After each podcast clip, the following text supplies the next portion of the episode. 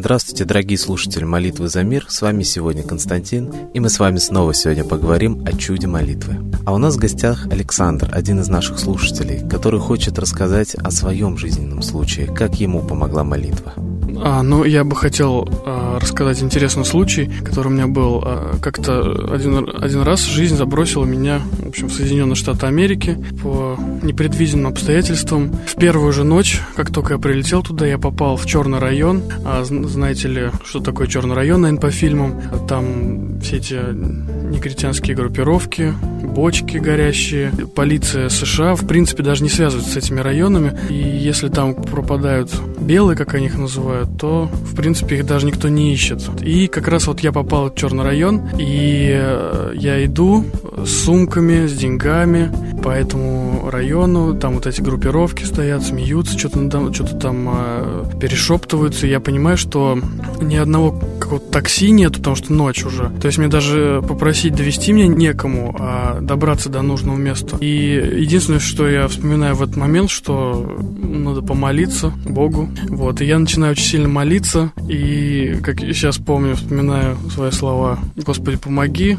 Я обещаю, если я выживу, это, переживу эту ночь, останусь живым, то не буду грешить, там буду хорошим мальчиком, буду делать только хорошие дела. Вот. Но это сейчас так иронично звучит, тогда, конечно, для меня это так не было. Вот, я очень сильно молился. И вот вы не поверите, но где-то минуты через три, откуда ни возьмись, а появляется сзади, подъезжает ко мне желтое такси. И оттуда выходит индус, который говорит, садись, я тебя подвезу, я тебе помогу. Как будто он знает всю мою ситуацию, как будто по запросу просто приехал. И я такой говорю, вы меня подвезете, найдете там это место, да? Он говорит, давай, давай, я тебе все помогу. Я сам был в такой ситуации 20 лет назад, сам когда приехал, поэтому давай быстрее садись, что ты ждешь. И, в общем, этот индус, он довез меня куда мне нужно. Вот сам там все договорился с моим размещением, и даже, помню, не взял с меня даже денег за это. В тот момент я понял, что э, сила молитвы все-таки есть, просто надо в это очень верить, даже в самых-самых безвыходных ситуациях. Поэтому молитесь, высшие силы вам всегда помогут. Спасибо, Александр. А я призываю всех действительно молиться, молиться высшим силам. Помните, что в самые тяжелые ситуации высшие силы не оставят вас, если вы искренне помолитесь. Я призываю молиться русский народ, весь мир молиться о мире во всем мире, потому что ситуация на сегодняшний день действительно у нас и в России, и на международной арене очень серьезная. Ну а я передаю слово нашему постоянному эксперту Здравствуйте. Сегодня годовщина победы русских войск в Полтавской битве над шведами. Но русских ли войск? Вот возникает вопрос. Шесть лет назад э, в этот день мне довелось побывать непосредственно в Полтаве, когда праздновалось 300-летие Полтавской битвы. И э, более всего э, меня, ну, как и других, наверное, сторонних, так сказать, заезжих людей, подивило, что чуть ли не больше всех отмечали эту дату как раз-таки шведы. Вся Полтава была увешана шведскими и украинскими флагами. По улицам города бродили толпы шведов. Они наравне со всеми радовались фейерверку праздничному вечером этого дня. В общем, все это выглядело да, достаточно странно если воспринимать историю в русле официальной историографии, так как нам ее э, преподают. Историки, правда, не акцентируют внимание на том очевидном факте, а зачем, собственно, э, шведские войска э, пошли аж до Полтавы. Секрет ответ на этот вопрос не представляет. Пишут вполне официально, что пошли они за подкреплением, потому что украинские войска, а конкретно казачье запорожское войско под командованием Гетмана Мазепы, как раз-таки обещало союзничество Карлу XII шведскому королю в битве против Петровского войска. Хотя до этого Мазепа был подданным Петра I.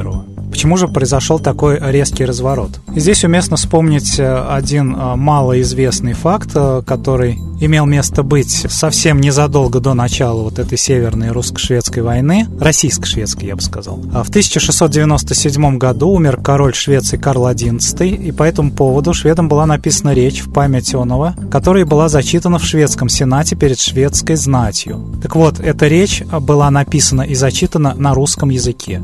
То есть этот факт совершенно очевидно высвечивает то, что в Швеции как раз говорили по-русски, и шведы, соответственно, позиционировали позиционировали себя как наследников Руси. А что в это время происходит в России? А в это время вернувшийся из э, голландского посольства Петр I, удивительным образом с изменившейся внешностью, начинает активно, агрессивно вытравливать все русское из российского государства, в том числе, кстати, и русский язык. Произошла как раз реформа азбуки русской. Куча букв была вычеркнута, она была упрощена, унифицирована. Ну уж не говоря обо всех э, прочих нововведениях, реформах на западноевропейский лад. Об этом, в принципе, всем известно достаточно. Так кто же э, против кого воюет в этой войне, получается? Шведы, которые говорят по-русски, э, с помощью украинцев, которые говорят по-русски, и которые себя считали, как свидетельствуют источники, даже западноукраинцы, говорили, что они русины, русские, говорят на русском наречии. Они э, воюют с войском Петра I, который активно все русское в стране уничтожает. И в этом контексте получается как раз, что Петр I это как раз узурпатор русского государства, и шведы в этом контексте выглядят чуть ли не освободителями а как раз э, русского народа от э, узурпации власти неким самозванцем, который не очень похож на настоящего Петра I и который активно все русское из страны уничтожает. Учитывая, что в этот же момент по всей России происходит масса крестьянских, казацких восстаний, то вся ситуация выглядит как попытки русского народа освободиться от гнета людей, захвативших российский престол, и активно уничтожающих э, идентификацию да, коренных народов России, пытающихся ее приспособить к западному, к англосаксонскому конкретно прям даже образцу. Ну, как минимум, вот э, вся эта ситуация с русско-шведской войной, затянувшейся на аж на 21 год, она заставляет как минимум задуматься на тему, а так ли все было, как нам преподают в официальной историографии. Совершенно очевидно, а, что имели место какие-то подтасовки, искажения, может быть, где-то даже глобальная ложь. И именно благодаря лжи, введению в заблуждение как раз и случаются все войны. Поэтому давайте а, молить наших исконных русских богов о том, чтобы а, все-таки вся ложь сошла, как шелуха, да, чтобы высветилась истина, истинная история, истинное положение дел.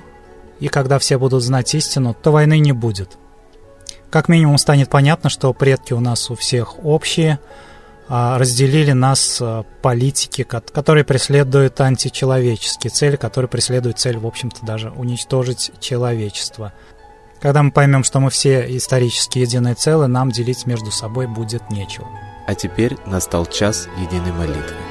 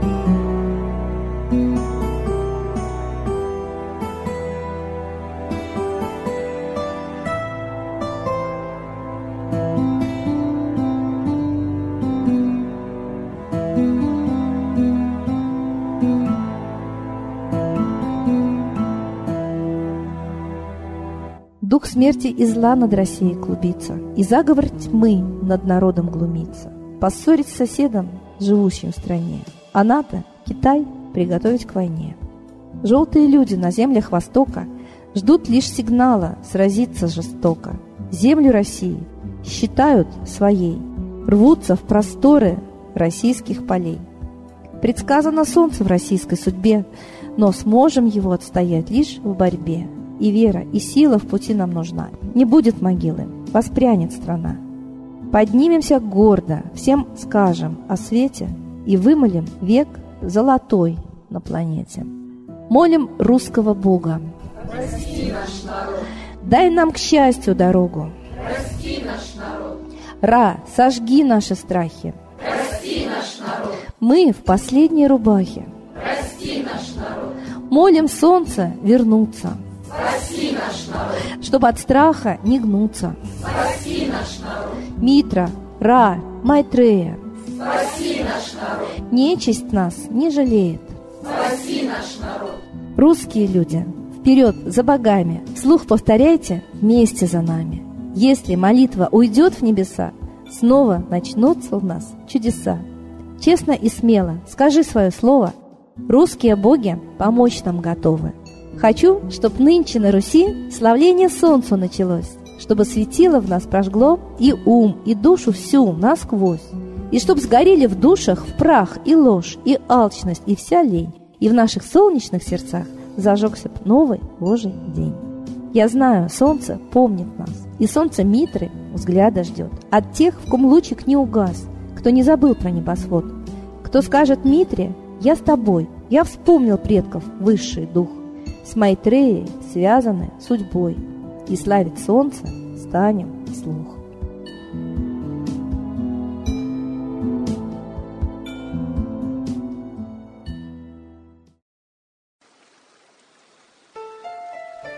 Новый порядок несет сатана. Миру готовы мор и война. Русские боги, спасите страну. Трусости, лени, простите вину. Митра родителем был нам небесным, стал он Майтреей великим, известным. Слышит он русского люда мольбу, помощь нам шлет, коль идем на борьбу. Владыка Майтрея, нам помощь пошли, погибель убрать от планеты Земли. Твои легионы пошли нам с небес. Народы с мольбой ожидают чудес. Господи, разум народом верни. Вновь наступили тяжелые дни. Снова войска на готове стоят. Снова на смерть посылают. Брат поднимается снова на брата.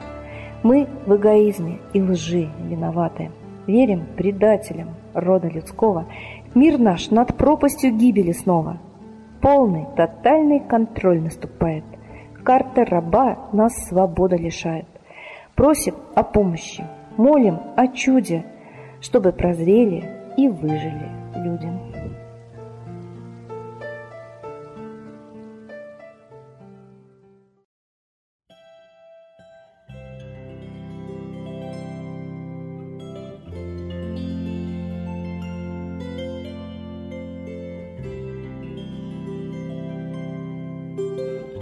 Спасибо всем, кто был с нами в эфире, кто молился в этот час за мир. До следующей трансляции.